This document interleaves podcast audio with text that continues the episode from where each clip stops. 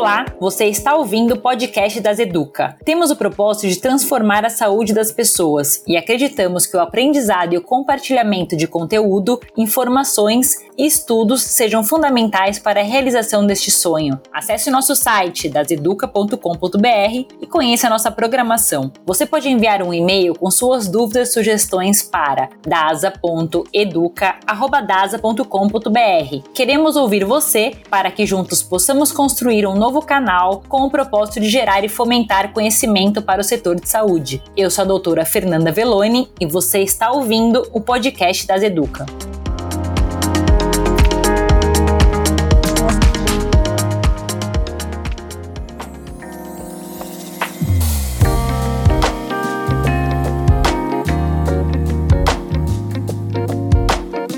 Sejam bem-vindos ao nosso podcast das Educa em vídeo. Então, para vocês que nos ouvem no Spotify ou em alguma outra plataforma de áudio, convido vocês também a dar uma espiadinha no YouTube para olhar aqui de perto o nosso bate-papo. Hoje nós temos o prazer de receber aqui Dr. Alberto Chebabo, presidente da Sociedade Brasileira de Infectologia e gerente médico da DASA, e José Eduardo Levi, head de pesquisa e desenvolvimento da DASA, biólogo e pesquisador do Instituto de Medicina Tropical da USP. Então, primeiramente, queria agradecer agradecer muito a presença de vocês aqui. São dois profissionais de extrema relevância e destaque no combate na pandemia, nosso cenário nacional. Então, para nós é uma grande honra, é um grande orgulho ter você aqui com a gente. Então, inicialmente, queria trazer esse agradecimento em nome de todo o time das Educa. Então, acho que para a gente começar, é, bom, já faz dois anos que a gente está falando da pandemia, faz parte da nossa vida, da nossa rotina, nossos assuntos, nossas conversas, impactou, acho que todas as, as áreas né, da, da nossa vida, nossa vida pessoal, profissional, cenário econômico, cenário político obviamente trouxe e ainda traz muita tristeza, muita ansiedade para todos nós, mas também trouxe muita oportunidade de aprendizado também em vários âmbitos, né?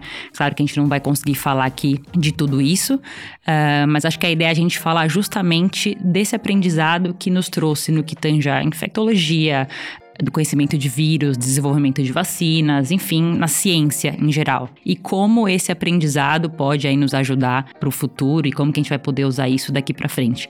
Então acho que esse é mais ou menos aqui o contexto da nossa conversa de hoje. É, então acho que olhando retrospectivamente, né, fazendo uma, uma reflexão ali do começo, como tudo se iniciou há dois anos atrás, acho que o nosso grande primeiro desafio ali foi como diagnosticar a doença, né?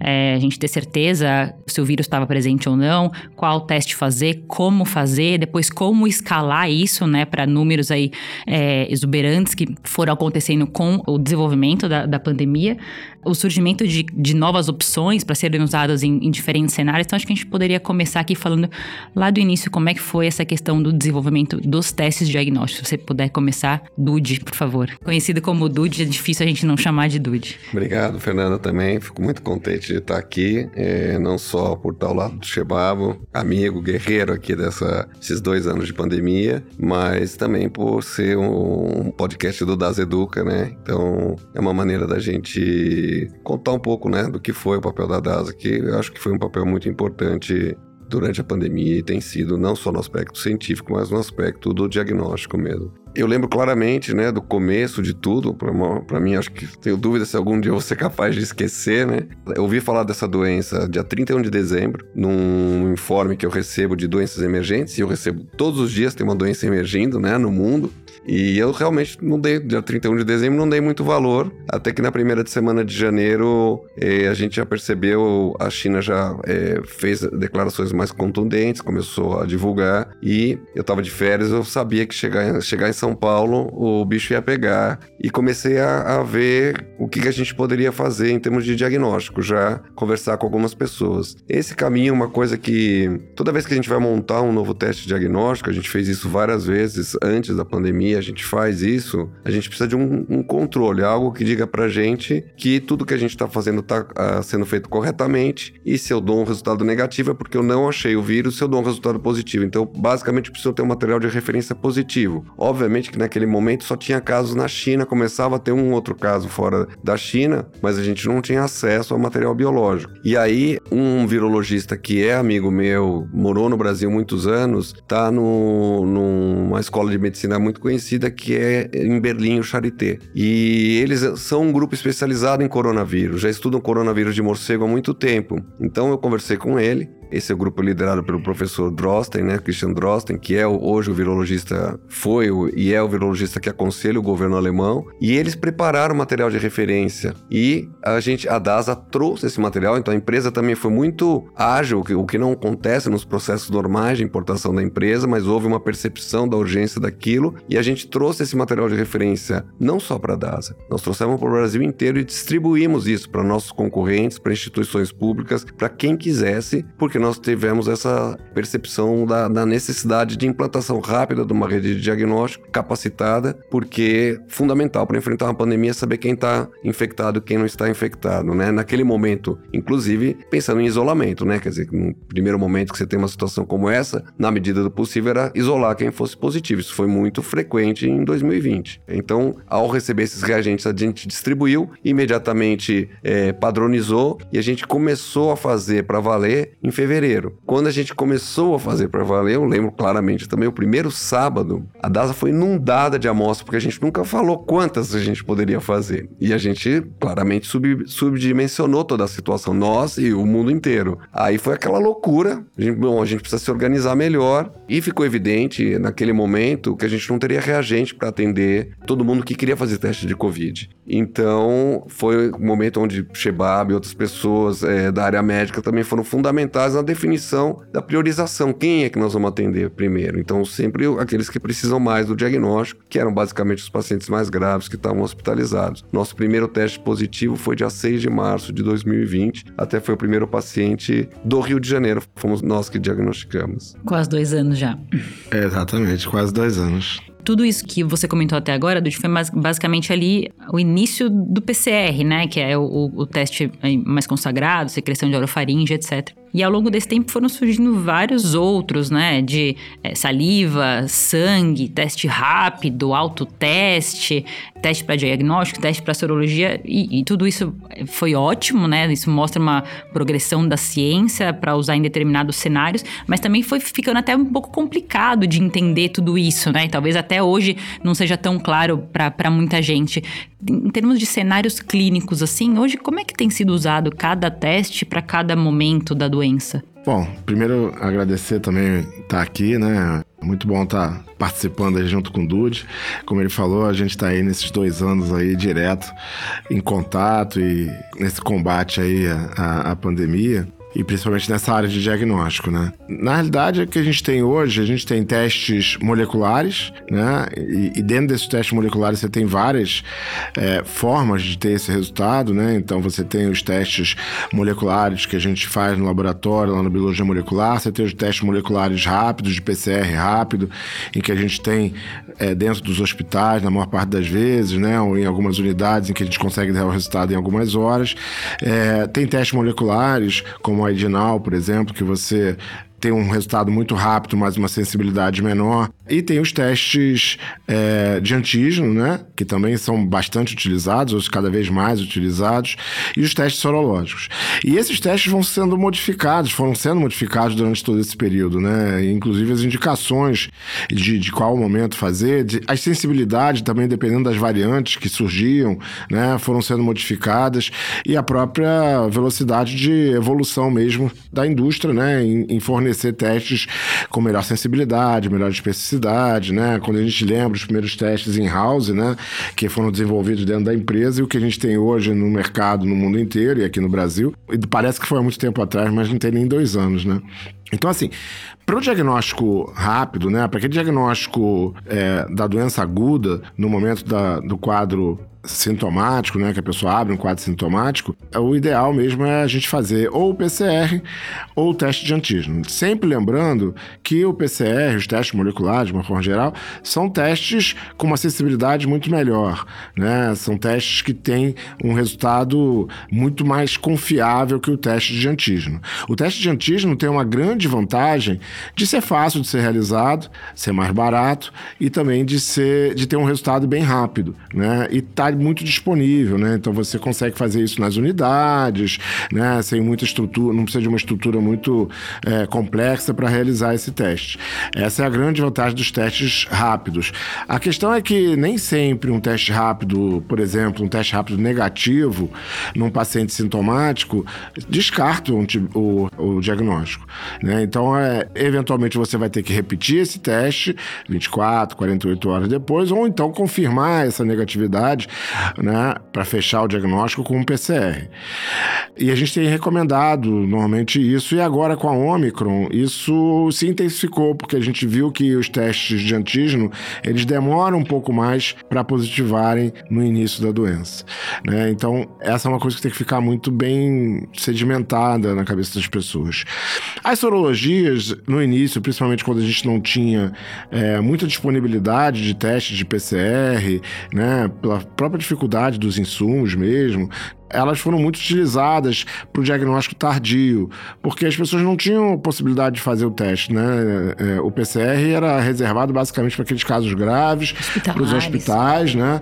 É, as unidades não ofereciam lá no início, então a gente acabava perdendo o diagnóstico da doença aguda naquele momento inicial e acabava indo para um diagnóstico sorológico para tentar recuperar aquele diagnóstico, saber se aquele quadro foi Covid ou não. E além do que, tinha aquela história das formas assintomáticas sintomáticas, né? Então as pessoas queriam saber se elas de alguma maneira tinham se infectado, mesmo de forma sintomática, e se tinham tido Covid mesmo assintomática, até para ficar numa situação mais tranquila, né? Que muitas das pessoas tinham muita preocupação, né? Porque era uma doença realmente com uma mortalidade muito alta naquele início, né?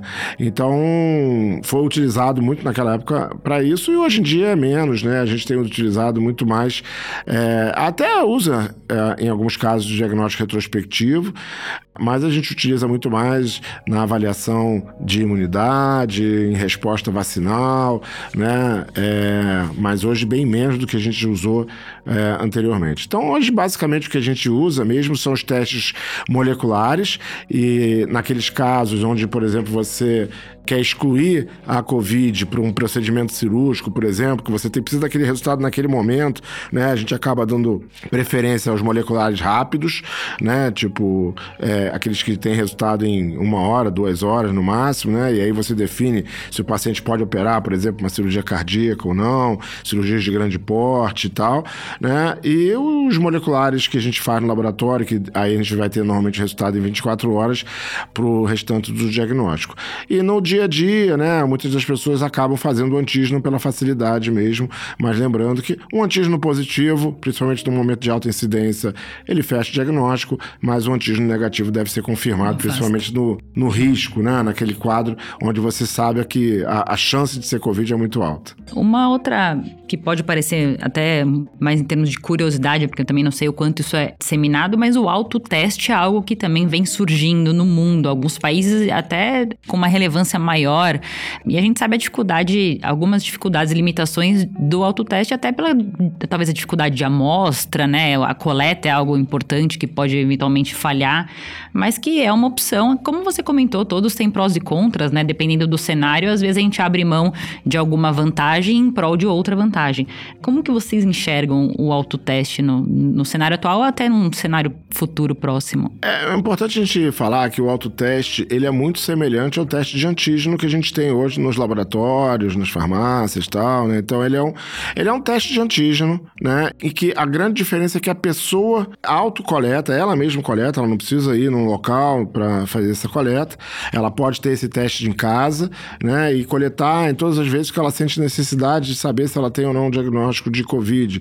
Ou se ela quer excluir é, um risco de transmissão. Ou, por exemplo, vou fazer uma reunião de família, eu quero saber se é, tem alguém ali positivo. É, algumas empresas utilizam, por exemplo, de uma maneira recorrente, né? Te, uhum. é, testando duas vezes por semana, três vezes por semana, para avaliar risco de transmissão na própria empresa.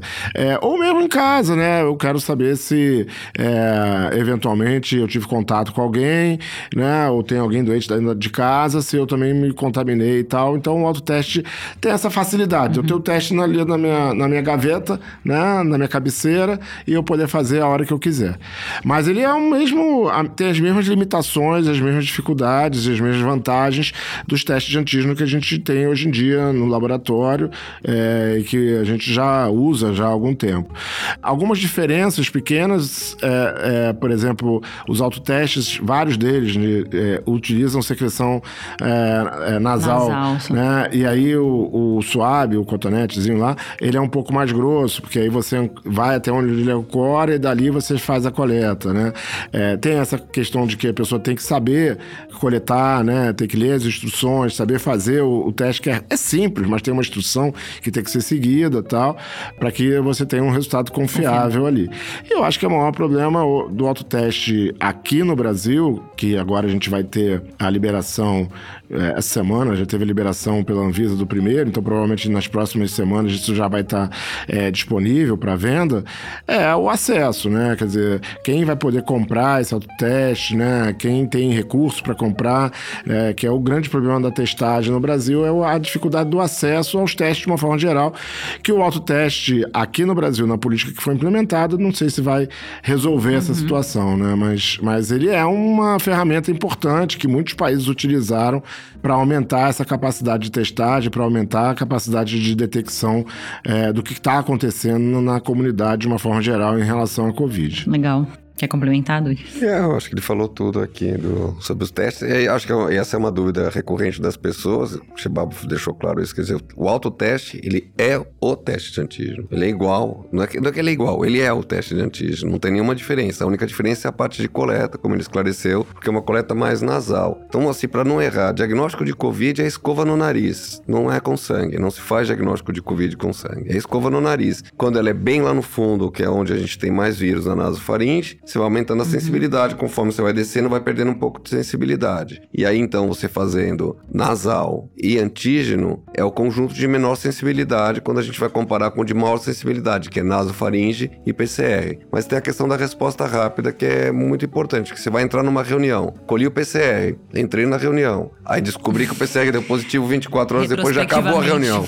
Então, o antígeno é muito mais prático por dia a dia. O teste molecular rápido é, ainda não é como um antígeno. Esse é um dos legados, a gente acredita que vai acontecer na pandemia, a gente ter autoteste molecular, que então vai juntar as duas coisas. Já existem, a gente viu no decorrer da pandemia uns protótipos e tal, e a gente acha que vai evoluir. E uma outra coisa que, que vai ajudar é quando a gente puder fazer mais diagnóstico com saliva, não tanto porque a, a questão da, da, coleta da escova no nariz ela é sempre desagradável e pode dar um outro problema e, a, e variabilidade na coleta, né, também. Um coloca mais lá no fundo, outro não coloca. Então a saliva sendo mais homogênea mas precisa combinar com o vírus. Quer dizer, se o vírus não está presente na saliva ou em pouca quantidade, não nas glândulas salivares, não, não vai se vai prestar um diagnóstico bom. Legal. Bom, então os testes eles têm acho que um espectro de sensibilidade e um espectro de dificuldade ou, ou, facilidade logística, etc. Você tem que escolher a combinação desses dois a depender de cada cenário, né? Como vocês explicaram super bem.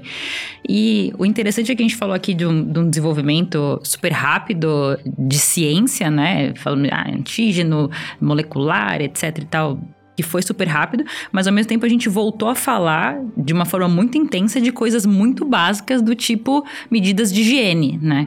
Lavar a mão, usar máscara, é, não, não estar, enfim, com sintomas respiratórios muito próximo de outras pessoas. Coisas que, de fato, a gente não dava a devida relevância antes. E a gente agora está num outro extremo de, né, de, de valorizar isso muito, né?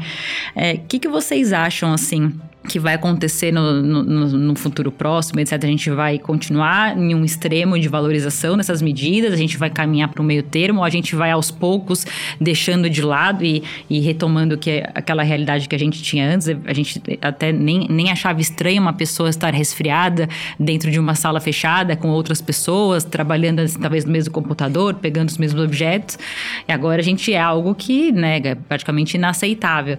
Dessas medidas, o que, que vocês acham assim que vieram para ficar ou que a gente ainda vai retornar um pouquinho? Olha, A gente já teve uma experiência prévia na pandemia de H1N1, de influenza H1N1, né? Em que a gente aumentou muito a utilização de álcool gel. Na realidade, o álcool gel se popularizou fora dos hospitais, né? Onde ele já era bastante utilizado, das unidades de saúde, na pandemia de H1N1. É, é claro que não ficou, né? Aquela coisa que a gente freneticamente usava, o álcool gel na, naquela época, mas, mas ficou. Todo mundo hoje tem um, um frasquinho de álcool gel na sua bolsa, sabe usar usar um álcool gel, sabe que na hora de, de fazer, ó, se alimentar, mesmo que você não tenha ali um local para lavar a mão, você pode usar o álcool gel. É fácil de comprar, é fácil de ter, é, é na, em qualquer local, né? Porque você compra, bota na sua bolsa, bota no bolso, bota no chaveiro, bota no carro. Ou seja, sempre fica, né, alguma, alguma coisa. Claro que não, as, algumas coisas, alguns hábitos voltam, né? É, você vai perdendo. E eu acho que na pandemia também isso vai acontecer agora, né, de, de Covid. Assim, algumas coisas vão ficar. Eu acho que a questão do, do, do contactante respiratório, naquela pessoa é, que a gente fala é, de que uma pessoa gripada, ela não deve estar em contato com outras pessoas, né? se ela tiver contato usando máscara, né? A gente via isso muito nos povos orientais, no Japão, tal, e a gente estranhava. estranhava. Eu acho que isso é uma coisa que talvez deva ficar para a maior parte das pessoas, né, como um, uma coisa que ficou meio incutida na cabeça das pessoas, né. Agora é óbvio que a questão da utilização de máscara no dia a dia, né, nos, mesmo em ambientes fechados, tal, isso vai acabar, isso as pessoas vão deixar de usar porque a tendência é que uh, o vírus passe a ser um vírus uh, endêmico, circulando normalmente como os outros vírus, né, causando doença mais leve na população já vacinada, tal né? E, e, e, essa utilização de máscara vai caindo. Talvez uma ou outra pessoa mais frágil tal ainda vai manter esse uso de máscara por um tempo maior, mas de uma forma geral acredito que essas medidas vão, vão caindo por terra. Mas, por exemplo, a utilização do álcool, né, novamente, se tornou uma coisa muito importante. Então, as crianças, né, aprenderam também, né, é, é, é, é isso. Então, isso fica, né, na formação da própria, da própria criança. Então, ela vai levar levar isso para a vida dela, adulta também. Então, alguns hábitos certamente vão ficar e outros vão desaparecer, as pessoas vão relaxar, até porque ninguém aguenta ficar esse tempo inteiro, né, a vida inteira usando máscara, com todas essas limitações que a máscara e outras limitações que a gente tem hoje no dia a dia, né, de reuniões. Você vê um filme hoje é, mais antigo, você vê aglomeração, você acha estranho, né? É, a gente ficou tão incutido na cabeça da gente que você acha estranho. Você fala assim, ué, mas tá, tá todo mundo sem máscara aglomerando. Sim tal, numa festa, num, num, determinado filme. Claro que a gente vai voltar a fazer isso. A né? normalizar né? isso. Né? É, mas, mas isso vai levar um tempo até as pessoas também desensibilizarem, né, desse momento tão crítico. E aí, eu acho que a, essa dessensibilização, ela vai acontecer na medida em que os casos de Covid grave desapareçam, uhum. né? Quer dizer, se você, a gente continuar tendo, é, esse trauma vai continuar. É, a última coisa que a gente acha que vai voltar são esses eventos tipo cinema, teatro, esses é, culturais perderam muito, né? Os shows, porque as pessoas é, ainda têm medo de estar em lugares fechados cantando, né? Enfim, eu acho que uma coisa que vai ficar que é bem positiva foi isso que o Chibabo comentou, é, que é uma mudança. Quer dizer, você tá com sintomas gripais, a criança não vai para a escola e você não vai trabalhar. Assim, no ambiente de trabalho, isso era considerado um heroísmo bonito, né? O cara, olha, veio trabalhar mesmo gripado. Não, pelo amor de Deus, você tá gripado, não vai trabalhar. Eu acho que essa consciência vai acontecer, seja pela própria pessoa, seja por todo mundo, porque o cara vai ser mal visto. Lá deu um espirro, vai todo mundo pôr a pessoa para fora. Uma tosse, um espirro já é um, um constrangimento na sala. E nas escolas, com as crianças, isso certamente não era respeitado, embora as escolas pedissem, as pessoas mandavam. Eu acho que isso é uma coisa que veio para ficar. O uso de máscara, como o Chevava comentou, acho que a gente vai, parecer, os velhinhos vão usar mais máscara, acho que os médicos vão sempre recomendar, olha, o senhor vai viajar, usa máscara e tal. A gente vai ver mais gente de máscara, de máscara em público, né? Em aeroportos. E, e, acho que são essas coisas, né? O resto vai atender, a gente esperamos, né? Não podemos falar nada ainda, porque a gente tem, nós mesmos estamos usando o tempo verbal passado, mas a pandemia é presente Continua, ainda. É, a pandemia não acaba por decreto, né? Isso que eu costumo uhum. repetir. Tipo, ah, não decretou que a pandemia. Não, não tem Sim. essa, entendeu?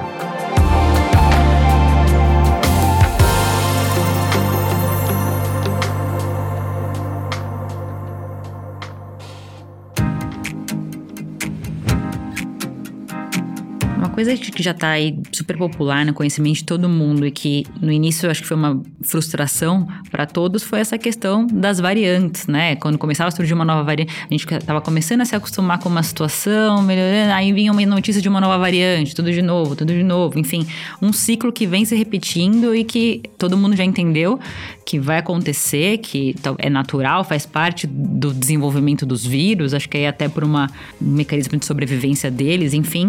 É, e aí acho que seria bom a gente até explorar um pouco mais sobre isso, né? Se é isso mesmo, se isso é esperado e se, e se isso vai continuar sendo assim. E o que, que a gente poderia fazer para combater essa velocidade de mutações que eles, que eles sofrem? Ou se não, ou se não dá para combater, a gente vai ter que simplesmente ir se adaptando a isso. É, o surgimento das variantes todo vírus tem variantes. E os vírus de RNA, como eles, geram mais variantes. É um, é um mecanismo normal do vírus, porque, veja, o vírus é uma coisa muito simples. Então, ele precisa infectar um, um organismo, né, para se reproduzir, e ao infectar um organismo, ele precisa escapar da defesa daquele organismo. O que, que o vírus tem de armas? Tem alguma coisa de modulação do sistema imune da pessoa, HIV é um caso típico disso, né, de baixar a resposta imune, mas é, principalmente que ele, os vírus têm uma estratégia, a estratégia de produzir uma enorme diversidade. Então, eles são muito diferentes entre si todos os vírus que são produzidos num episódio de infecção. Quer dizer, cada um deles é um pouquinho diferente entre si, fazendo um painel. E se o teu corpo consegue responder muito bem a 99% desses, dessas é, partículas virais, 1% que sobra é o que vai prevalecer. Então esse é o mecanismo de gerar variantes. Isso a gente sabia, sabia que ia acontecer. Agora, as variantes de preocupação, se a gente for ver tudo que foi escrito no começo de 2020 sobre ele, ninguém previu. E elas têm uma característica, a variante alfa, né, que foi a primeira basicamente detectada junto com a, a beta, né? A alfa no Reino Unido e a, e a, beta na África do Sul, foram na mesma semana que elas foram detectadas. O fato delas terem as mesmas mutações também não estava no programa. Então, esse coronavírus, o SARS-CoV-2, ele tem uma característica única que é uma capacidade de é, incorporar mutações que melhoram seu, a sua é, capacidade de infectar o ser humano, portanto, a transmissão entre humanos, que é o que a gente chama de evolução convergente, né? Acontece que com esse mesmo vírus aconteceu a mesma coisa em vários lugares do mundo ao mesmo tempo, praticamente, né? E isso realmente a gente não vê em outros vírus. Então, essa é uma característica desse corona, e até não é um vírus que tem uma taxa de mutação muito alta, tem alguns vírus que têm uma taxa de mutação muito maior do que ele, mas ele tem uma mutação muito dirigida, vamos dizer assim, para obter um efeito efeito, a gente está falando, obviamente, de uma forma lamarquista, né? Isso acontece de uma forma darwiniana, é, é ao acaso, mas é isso que é, seleciona, né? E de mutações muito relacionadas com essa capacidade de grudar nas células do epitélio respiratório humano e também de escapar da resposta imune, né? Então, essas variantes de preocupação, elas juntam essas duas coisas, tanto é que elas vêm é, cada vez mais transmissíveis porque elas superam as variantes anteriores que estão predominando. O que vai acontecer daqui para frente é que é o grande ponto, que a gente teve quatro ondas de variantes de, de preocupação já. Quatro grandes ondas, sendo essa última a maior. Também é algo que, se você for ver, a gente esperaria que fosse diminuindo, e pelo contrário, né? A gente teve a quarta onda maior de todas, né? Então, esse é o ponto. Esse SARS-CoV-2 é bastante imprevisível. É... O que a gente vê, que também não era esperado, é um pouco único também, é que a resposta imune contra uma variante, seja a resposta induzida por vacina, seja a resposta é, à infecção natural, natural, ela não te protege para a próxima variante. Claro, as vacinas, papel fundamental, o Shebab vai reforçar isso, é, a gente está num bom momento graças a elas, né? mortes, internações, tudo isso caiu. Mas a transmissão, a cadeia de transmissão não foi quebrada. O maior número de casos está acontecendo agora na quarta onda. Então essa ideia de que ah, são ondas cada vez menores e que uma hora esse vírus se torna endêmico, isso não é verdade, não é necessariamente verdade. O preço que a gente tem que pagar é a vigilância genômica. Então esse é um aspecto que eu espero que seja um legado positivo também. E a gente tem orgulho da DASA ter estar tá participando disso, criando seu próprio programa de vigilância genômica que permite a gente enxergar essas coisas de forma mais rápida e poder reportar para a humanidade. A verdade é que os programas de vigilância genômica, embora tivessem essa pretensão de identificar rapidamente as novas variantes e de alguma forma bloqueá-las, nesse aspecto do bloqueio não aconteceu em lugar nenhum do mundo. O melhor programa que a gente cita como né, o, o, o, benchmark, né, o, o que todo, quer, todo mundo quer seguir, que é o programa britânico, eles tiveram todas as ondas causadas por todas as variantes, ondas gigantescas. Então, mesmo sequenciando, mesmo identificando, não conseguiram é, é evitar a, é, a, transmissão dessas variantes. Mas você prepara melhor o sistema de saúde. Veja o papel da África do Sul, que chegou lá e avisou a Organização Mundial da Saúde da Ômicron. Então, todo mundo se preparou de alguma forma para a chegada dessa nova variante. Mas ela chegou e foi impossível impedi-la, tanto no Brasil quanto em todos os outros lugares do mundo. Interessante. E você acha que, da mesma forma que a gente está se uh, aprofundando tanto, assim, especificamente no Covid, nos aspectos genômicos, as novas variantes, e fazendo esse, de fato esse acompanhamento, é, isso vai acabar sendo, de certa forma, alguma rotina para outros vírus também? Porque acabou criando também uma cultura nas pessoas de querer saber: esse meu resfriado, essa é minha gripe. Qual, qual o nome dela? Qual né? é o nome dela? É. Né? Começou a criar. Ah, mas tá resfriado, mas é, mas é, é Covid? É, aí a gente teve o influenza, aí tem as, respira os, as infecções respiratórias nas, nas crianças, né? Então, o painel viral pode vir um monte de coisa, vírus sistema respiratório, adenovírus, rinovírus, enfim. Talvez tenha criado até uma, uma cultura disso, né? Isso se perpetua? Olha, eu acho que os, os, médicos, sim, é, principalmente os infectologistas, mas pneumos, infectos já, já lidavam com isso, que a gente já faz isso há bastante tempo. Influenza, por exemplo, é assim que é feita, né? A vacina de influenza do ano seguinte, ela é baseada no sequenciamento das, dos influenzas nos postos de é, avançados de vigilância de influenza que tem ao longo do mundo. Então, esses lugares são, é, no Brasil é a Fiocruz, por exemplo, eles são, é, a tarefa deles é coletar essas amostras sequenciais. Isso já vem de muitos anos.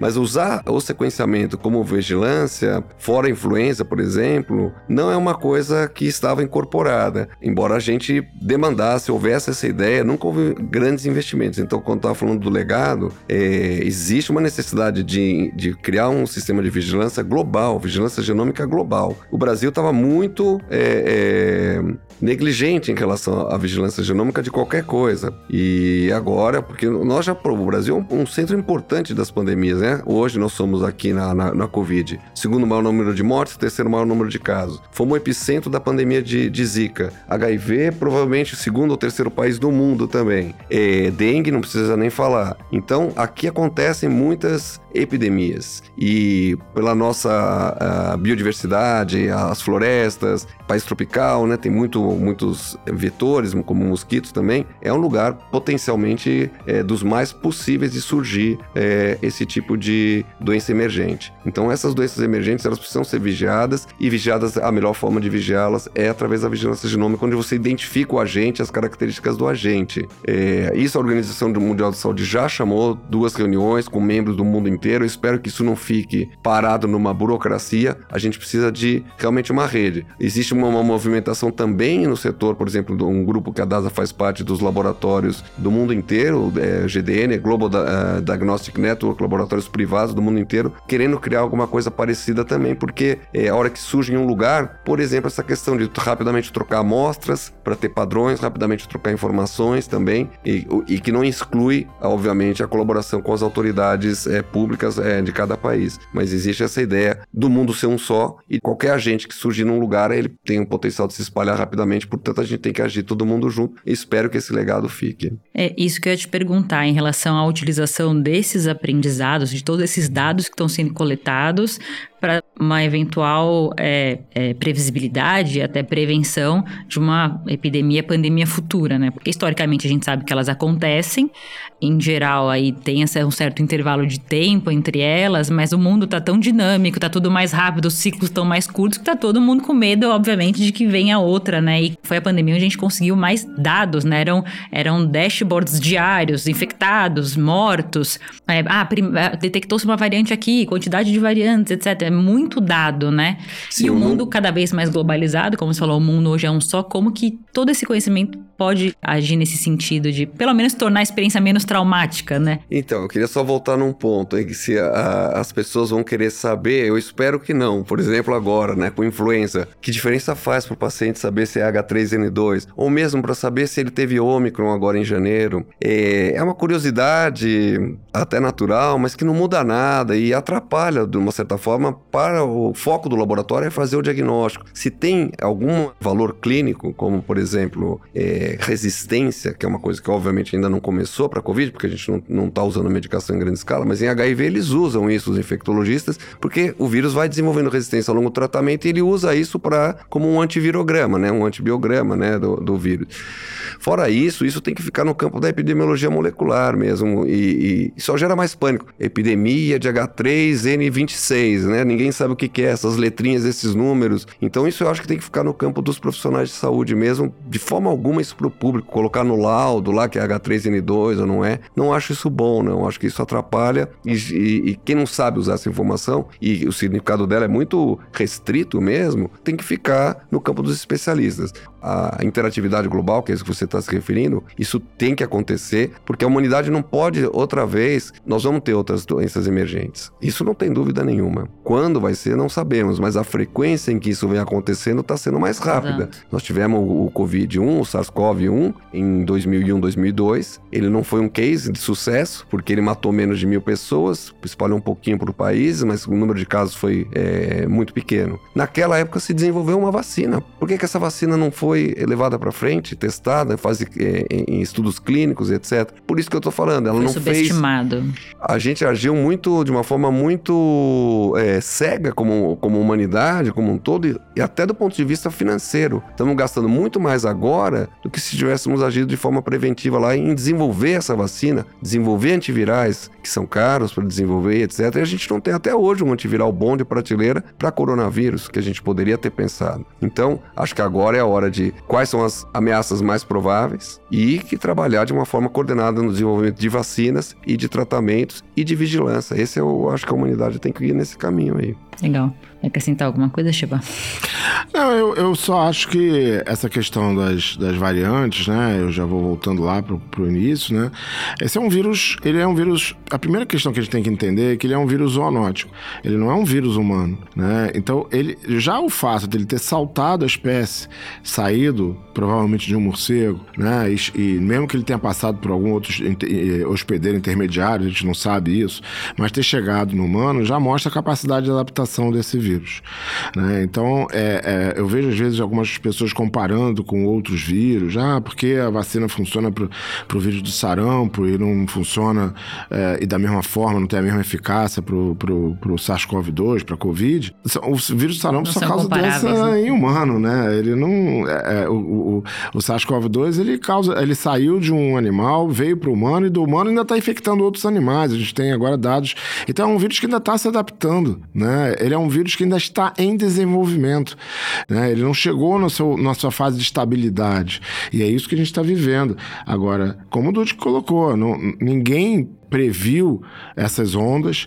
Ninguém poderia imaginar que a Omicron seria uma onda dessa magnitude depois de a gente já ter tido três ou quatro ondas, ondas anteriores. Né? Ninguém. Se você olhar, e a gente não está falando de muito lá atrás, a gente está falando em novembro. Em novembro ninguém falava sobre isso. Uhum. Né? A dúvida era como é que seria a Delta tal, talvez viesse uma nova variante, mas todo mundo esperava uma variante com uma menor taxa de ataque, né? com uma menor gravidade é, porque as pessoas já estavam vacinadas, já tinham sido infectadas, aquela história da imunidade de rebanho, uhum. né?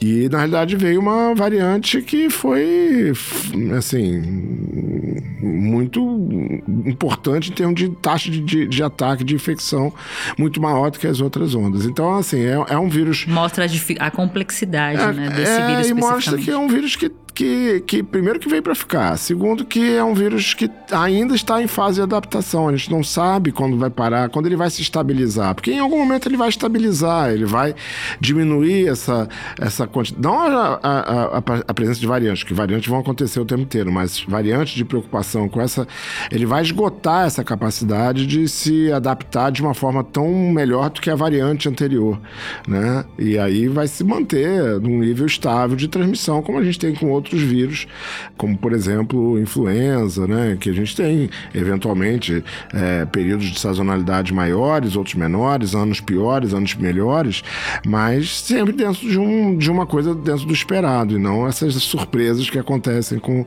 o SARS-CoV-2. A gente não sabe se a Omicron é a última, né, dessas variantes de preocupação, vai haver outras variantes de preocupação, mas a gente também sabe que a tendência é que a doença vai se porque nós mesmos, hospedeiros, né, os, nós humanos, também vamos nos acostumando ao vírus, vamos nos adaptando, o próprio hospedeiro se adapta ao vírus, como a gente viu agora nessa onda da Ômicron. Né? Legal. Uma das coisas que a gente não sabe ainda, e seria muito importante a gente saber, gostaríamos muito de saber, assim, como exatamente surgem essas variantes de preocupação? A gente sabe que essas variantes de preocupação se caracterizam por ter um número de mutações na casa de 12, 15, até 20 mutações quando você compara ela com a linhagem original de Wuhan. E de repente surge a Omicron que tem 50 mutações. Só que se você for estudar, você não encontra os precursores dessas variantes. Ou seja, não, não encontra o vírus que tinha 49, o que tinha 48, o que tinha 47. Então é como se de repente surgisse de uma vez formado um vírus com esse número grande de mutações. E uma coisa que pode parecer é,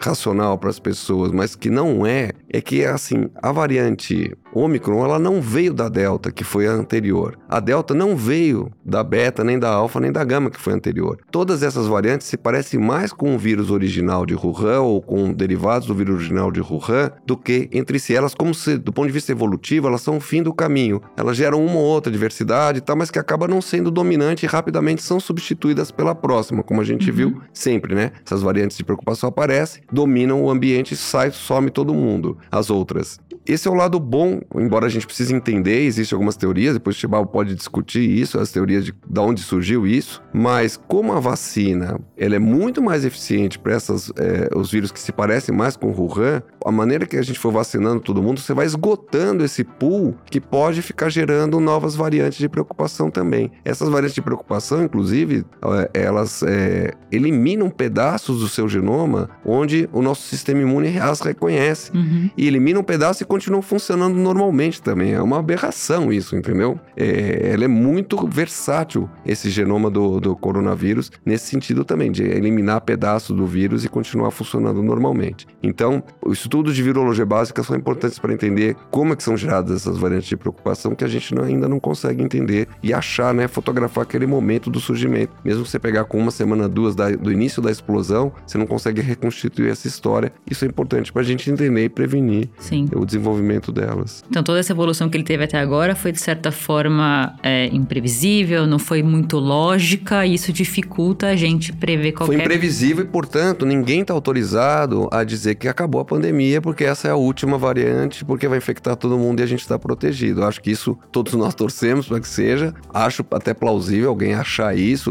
não é uma coisa absurda, mas eu realmente não, não eu não concordo com esse ponto de vista, até gostaria que fosse verdade, mas eu acho mais possível que a gente gente tenha mais variante de preocupação e outra onda ainda do que a gente tem encerrado por aqui. Bom, infelizmente o Dude vai precisar se ausentar da nossa conversa por um compromisso inadiável, mas eu ainda assim gostaria muito de agradecer a sua presença, sem dúvida uma das pessoas que mais conhece aí a fundo esse vírus que, que ainda nos atormenta e contribuiu muito para o nosso conhecimento de hoje. Muito obrigada pela sua participação. Muito obrigado, Fernanda. Muito prazer estar aqui com vocês. Infelizmente vou ter que sair mesmo. Obrigada.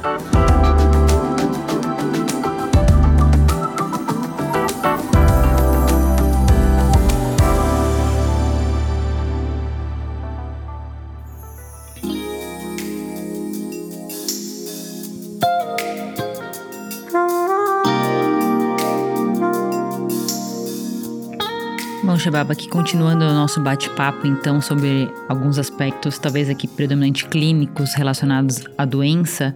Obviamente, vacinas, como sempre, teve um papel super relevante, continua tendo, né, nesse combate, no controle da pandemia. Desenvolvidas aí em, em, em tempo recorde, hoje várias disponíveis, já passamos aí de segunda, terceira, alguns falando até em quarta dose. E assim como a gente comentou, né, as pessoas falando sobre qual vírus está infectando, é, querendo saber exatamente o que, também entrou-se nessa discussão de qual vacina é melhor, qual dá determinado efeito colateral, qual é a eficácia. Então, enfim, muito se falou sobre isso, né? E então, acho que só para a gente ter uma noção é, do, do panorama que a gente já tem hoje de vacinas, já ficou claro a redução de internação, óbitos, etc. Mas como é que a gente está em termos de, de opções e disponibilidade dessas vacinas para o coronavírus? Olha, é, a primeira questão que a gente tem que falar é que as vacinas, todas elas tiveram um papel muito importante, né? As quatro vacinas que a gente tem no Brasil, né, hoje, tiveram um papel muito importante é, no controle da doença e na redução de mortes. Mesmo a Coronavac, que a gente sabe que é uma vacina que tem uma menor eficácia, isso já era sabido desde o início, né? Ela foi importante porque ela foi a primeira que a gente teve aqui. Ela salvou milhares de vidas, certamente, né? Porque naquele momento era aquilo ou nada, né? Era ter a Coronavac ou você não ter nenhuma outra opção de vacinar a população, principalmente lá no iníciozinho, né? Em janeiro, fevereiro, março de 2021, né? Quando as outras vacinas ainda não estavam disponíveis ou estavam disponíveis em um número muito pequeno no Brasil. E ela teve um papel fundamental, principalmente para os idosos e para os profissionais de saúde, que foi a primeira população a, a se beneficiar das vacinas. É, a partir da Coronavac, a gente teve as vacinas da, da AstraZeneca, né, desenvolvida lá em parceria com a Oxford, tem a vacina da Janssen, tem a vacina da Pfizer, que foram tomando, né, o seu caminho, né, em termos de com maior efetividade, né, e hoje são as vacinas que estão sendo aplicadas no mundo inteiro. Porém, quando a gente olha é, o número total de doses aplicadas no mundo, a Coronavac ainda é a vacina que tem o maior número de doses aplicadas no mundo inteiro. É, lembrando que a Coronavac foi é, usada na China, né? Então a gente tem milhões, bilhões de, de, de, de, de pessoas né? na China, bilhões, né? E a gente tem milhões de doses aplicadas na China, então ela é ainda a vacina mais utilizada. É, a gente olha muito para a Pfizer, que hoje é a vacina que aparentemente teve uma vantagem, né? É, talvez até comercial mesmo, né? E também porque é uma boa vacina, porque tem é, bastante dado, bastante estudo, né? E, e ela também é, tem sido importante, mas quando a gente olha, a Coronavac ainda é a vacina mais utilizada no mundo. E a, e a, gente tem a vacina da AstraZeneca, que é uma vacina que é a vacina, teoricamente, uma das mais baratas do mundo, né? De, um, de custo menor. Então, tudo isso faz com que a gente tenha uma cesta de vacinas sendo utilizadas mundialmente, e a gente tem que lembrar que tem países, como os países da África, por exemplo, ainda precisam de muitas doses, bilhões de doses de vacina para poder vacinar toda essa população. A gente ainda precisa de muita vacina, né? E vacinas que, que sejam acessíveis, né? É, para que a gente possa ter ah, uma equidade vacinal. Eu acho que em termos de vacina a gente ainda está na metade do caminho no mundo inteiro, em termos de número de, de doses que precisam ser aplicadas em todos os países. A gente tem ainda que é, fomentar o desenvolvimento de novas vacinas que sejam melhores, inclusive, que as vacinas atuais. E a gente tem uma característica do Brasil que é a nossa possibilidade, a nossa capacidade, na realidade, de produção de duas vacinas que são produzidas aqui no Brasil, né? Tanto a Coronavac quanto a vacina da AstraZeneca. A Coronavac no Butantan, a vacina da AstraZeneca na Fiocruz, inclusive agora, né? A gente já tá, vai, deve começar, a Fiocruz já deve começar a distribuir a vacina totalmente produzida aqui no Brasil. Ela não foi desenvolvida no Brasil, mas uma vacina totalmente, né? Produzida sem a necessidade de você importar, né? O IFA, que todo mundo aprendeu o que que é, né? Do, do ingrediente farmacêutico lá, que que é o princípio ativo da vacina, né? Ele desenvolvido em parceria com a AstraZeneca aqui na Fiocruz, produzindo uma vacina que a gente pode é, utilizar aqui no, na população brasileira é, sem a necessidade de importação, né? Sem a necessidade de ter é, necessidade de importar ingredientes para essa produção. Então, acho que é, a gente ainda vai evoluir bastante, tem novas vacinas sendo estudadas. Provavelmente no segundo semestre a gente já vai ter algumas vacinas novas no mercado mundial. Não sei se, se vão chegar aqui no Brasil rapidamente, mas certamente chegarão aqui, né, em algum momento. E a gente espera que essas novas vacinas sejam realmente vacinas mais eficazes, inclusive com redução de é, infecção, não só é, com essa capacidade de reduzir gravidade e, e, mortalidade. e mortalidade. Legal. Legal.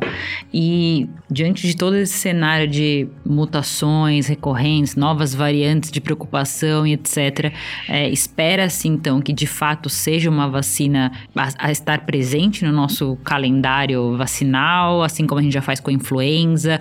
É, alguma perspectiva de, de ser eventualmente a mesma vacina para os dois tipos de vírus? O que, que tem se falado sobre isso?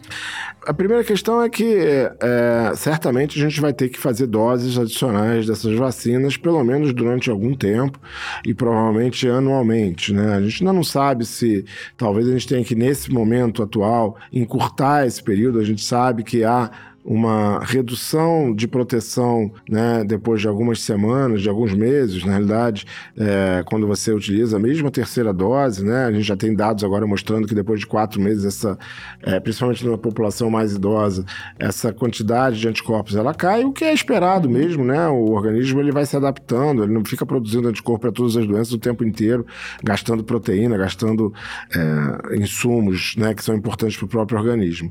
É, porém, como a gente gente tem uma alta circulação do vírus e uma alta exposição, nesse momento eu ainda preciso manter níveis elevados de anticorpos, porque toda hora eu estou me tá expondo ao vírus. Uhum.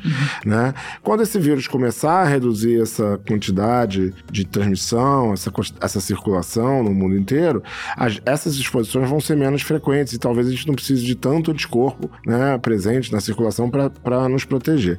Mas certamente a gente vai precisar se revacinar, provavelmente numa base anual. É possível que a gente tenha vacinas combinadas né, que utilizem influenza é, e coronavírus, né, ao mesmo tempo, que essa vacinação possa ser feita em conjunto.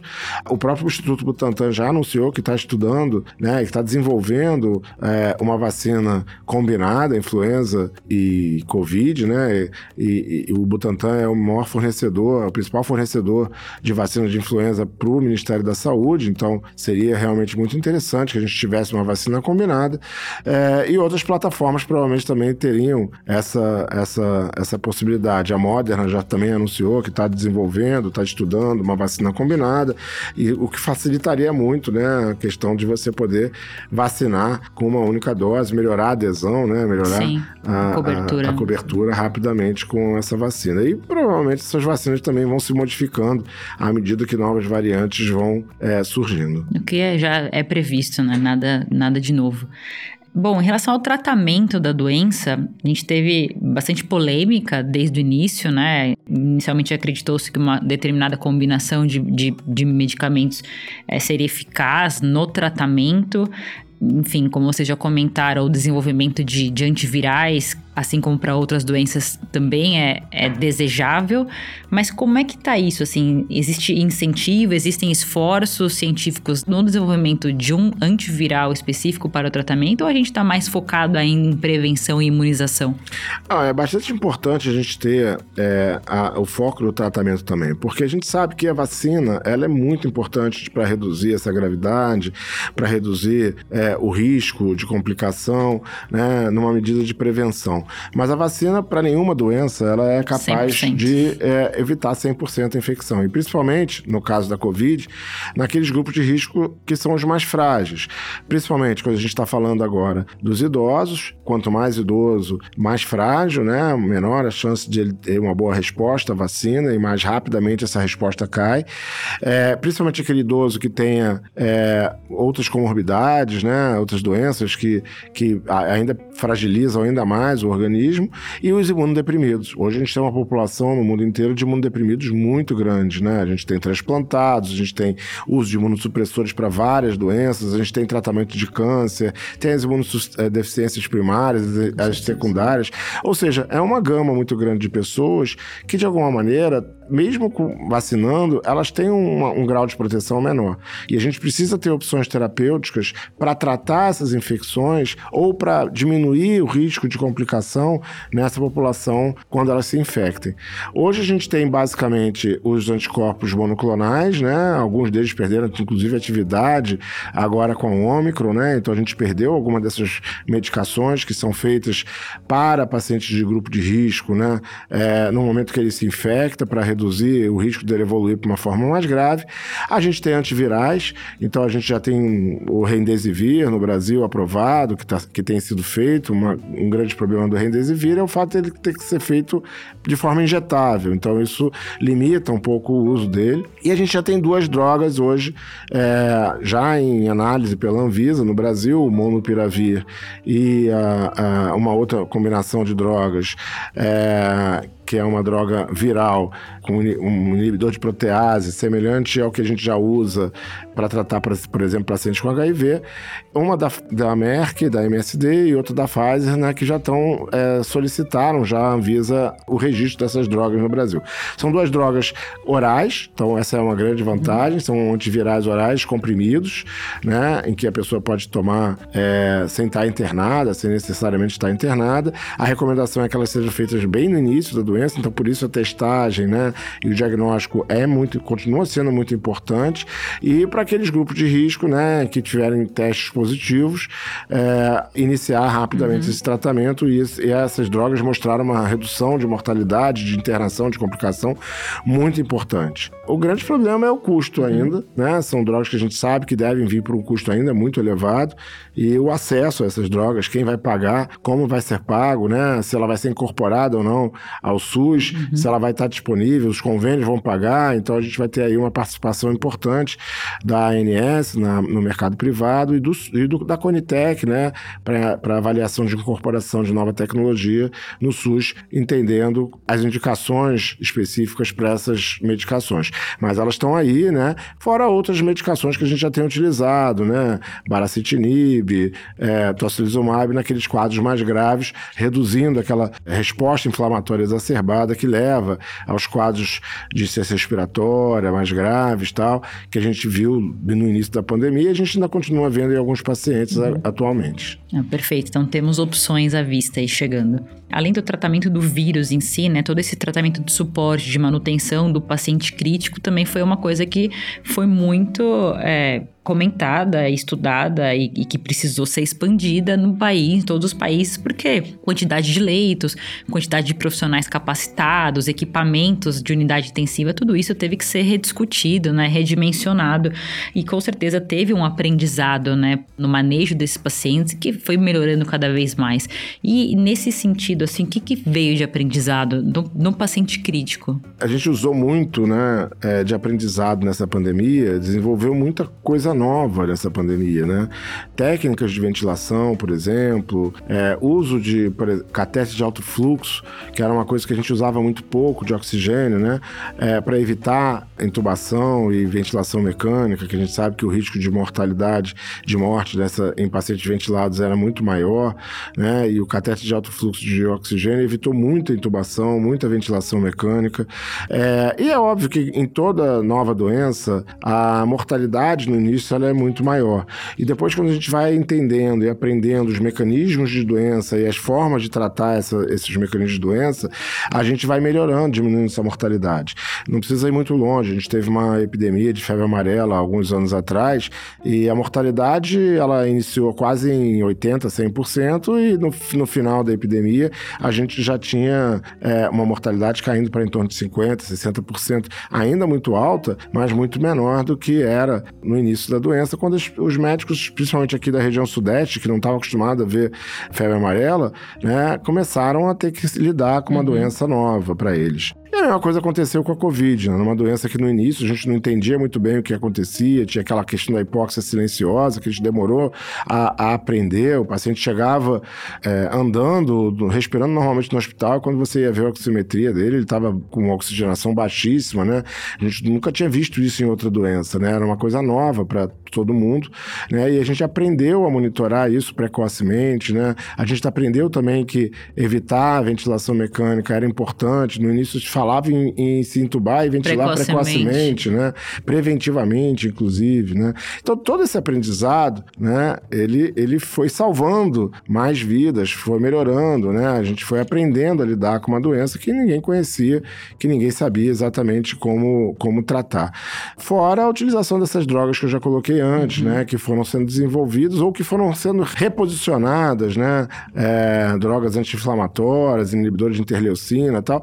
Eram drogas que eram utilizadas para outras doenças e que a gente acaba reposicionando é, para tratar pacientes com Covid, nessa tempestade inflamatória que a gente chamava, que chama, né, na realidade, aquela, aquele quadro drástico, né, que leva, que leva à morte de muitos dos pacientes com Covid. Então fica um legado do aprendizado, da experiência adquirida em Covid para o tratamento de pacientes críticos em geral, né? Fica, e fica também o legado é, dos leitos de CTI que foram criados, das equipes que foram treinadas, dos equipamentos.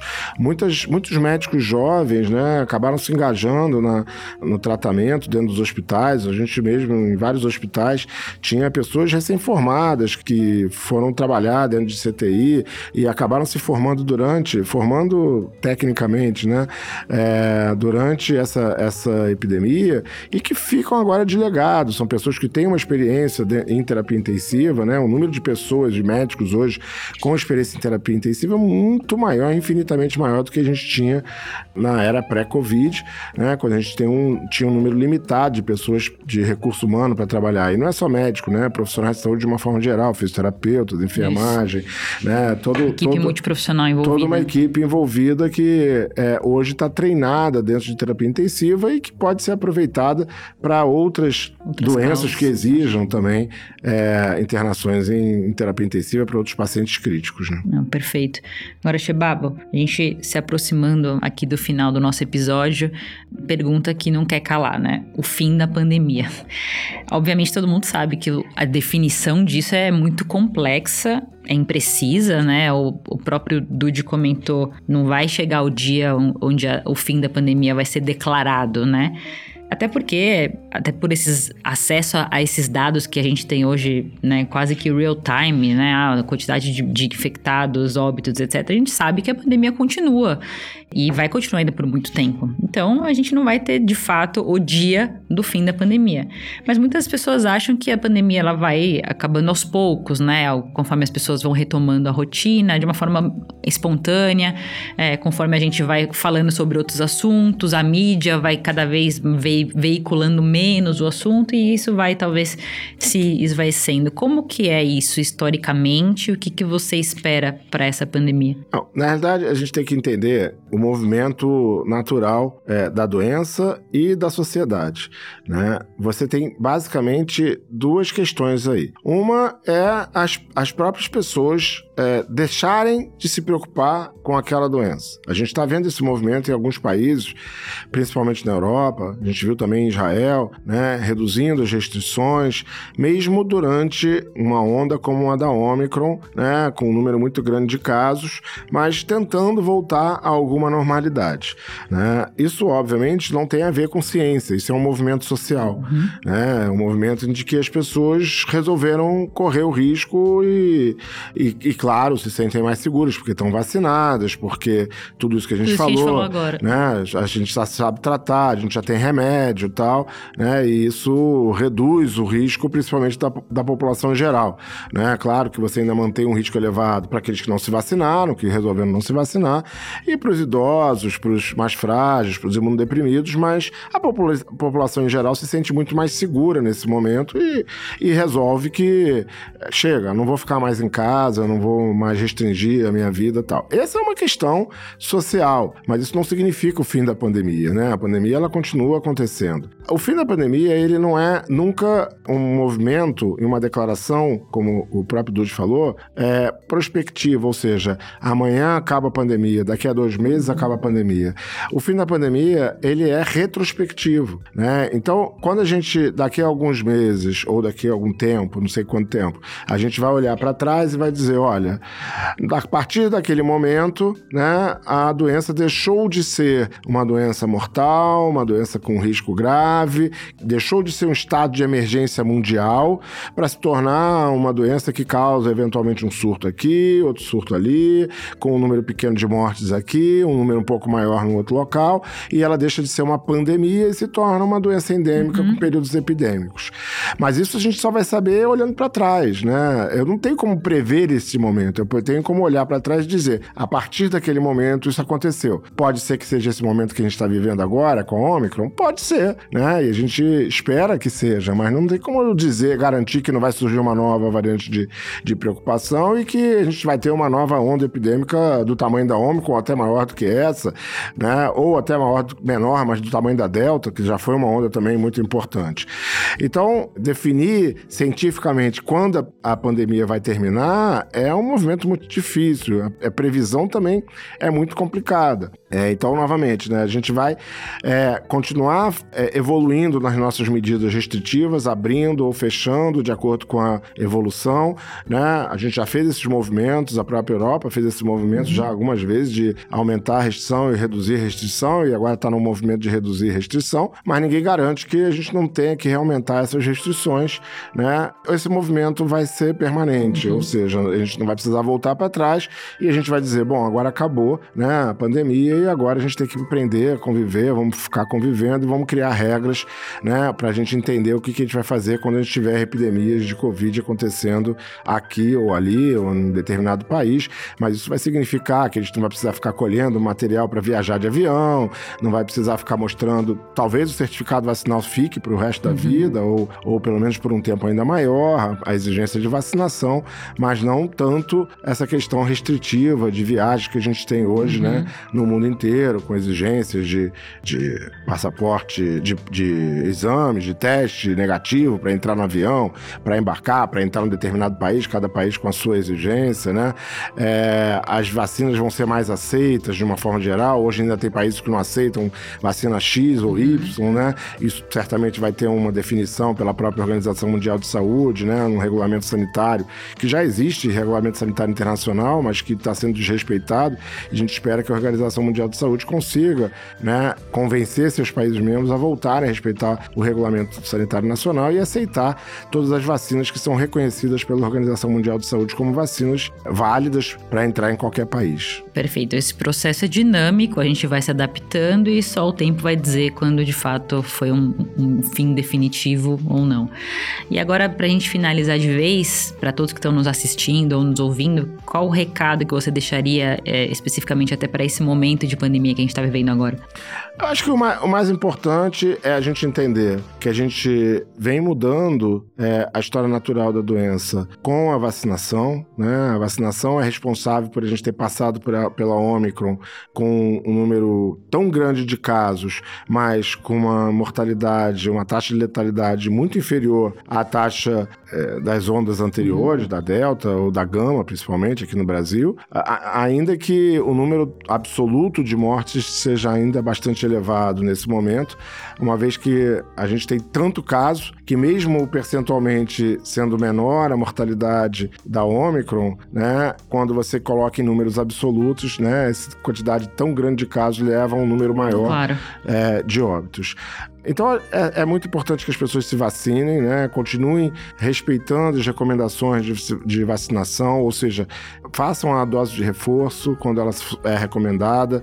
Né? A gente tem recomendado que quatro meses após a segunda dose seja realizada a terceira dose, a dose de reforço, para quem fez o esquema de, de, da Janssen, que é, que é uma dose, né? Essa dose de reforço é a segunda uhum. dose, quatro meses depois da segunda dose. Ou seja, é importante que as pessoas se vacinem, né? Mantenham o seu calendário atualizado atualizado sua carreta de vacinação para a Covid, para as outras também, para outras doenças também, mas principalmente para a Covid atualizado, né? Não deixem de se vacinar achando que duas doses é suficiente, porque a gente tem visto que não é suficiente para boa parte das pessoas, né?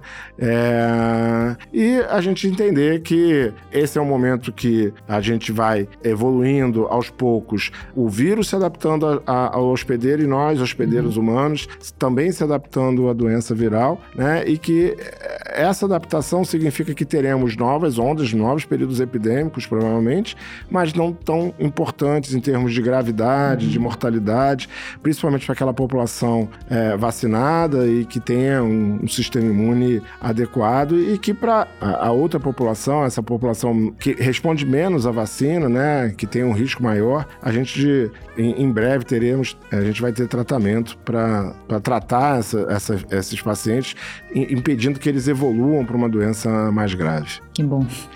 Shebaba, mais uma vez queria agradecer a sua presença aqui, uma honra para nós. Acho que a gente conseguiu falar de, de, de, muitos aspectos aqui da pandemia, foram muitos aprendizados. Esperamos compartilhar com o maior número de pessoas possível e, mais uma vez, agradecer a sua presença. Ah, eu que agradeço. É, e a gente é bom a gente conversar, a gente também aprende quando a gente conversa, quando a gente participa junto com, com o Dude e tal. A gente troca experiências. Espero que tenha sido bom para todos que estão nos ouvindo e nos vendo. Obrigada. E para vocês que estavam nos assistindo ou nos ouvindo, por favor, deixem seus feedbacks, suas críticas, dúvidas, sugestões. Podem enviar para o nosso e-mail dasa.educa.dasa.com.br e continuem acompanhando os podcasts das Educa. Obrigada, obrigada, Chibabo, mais uma vez.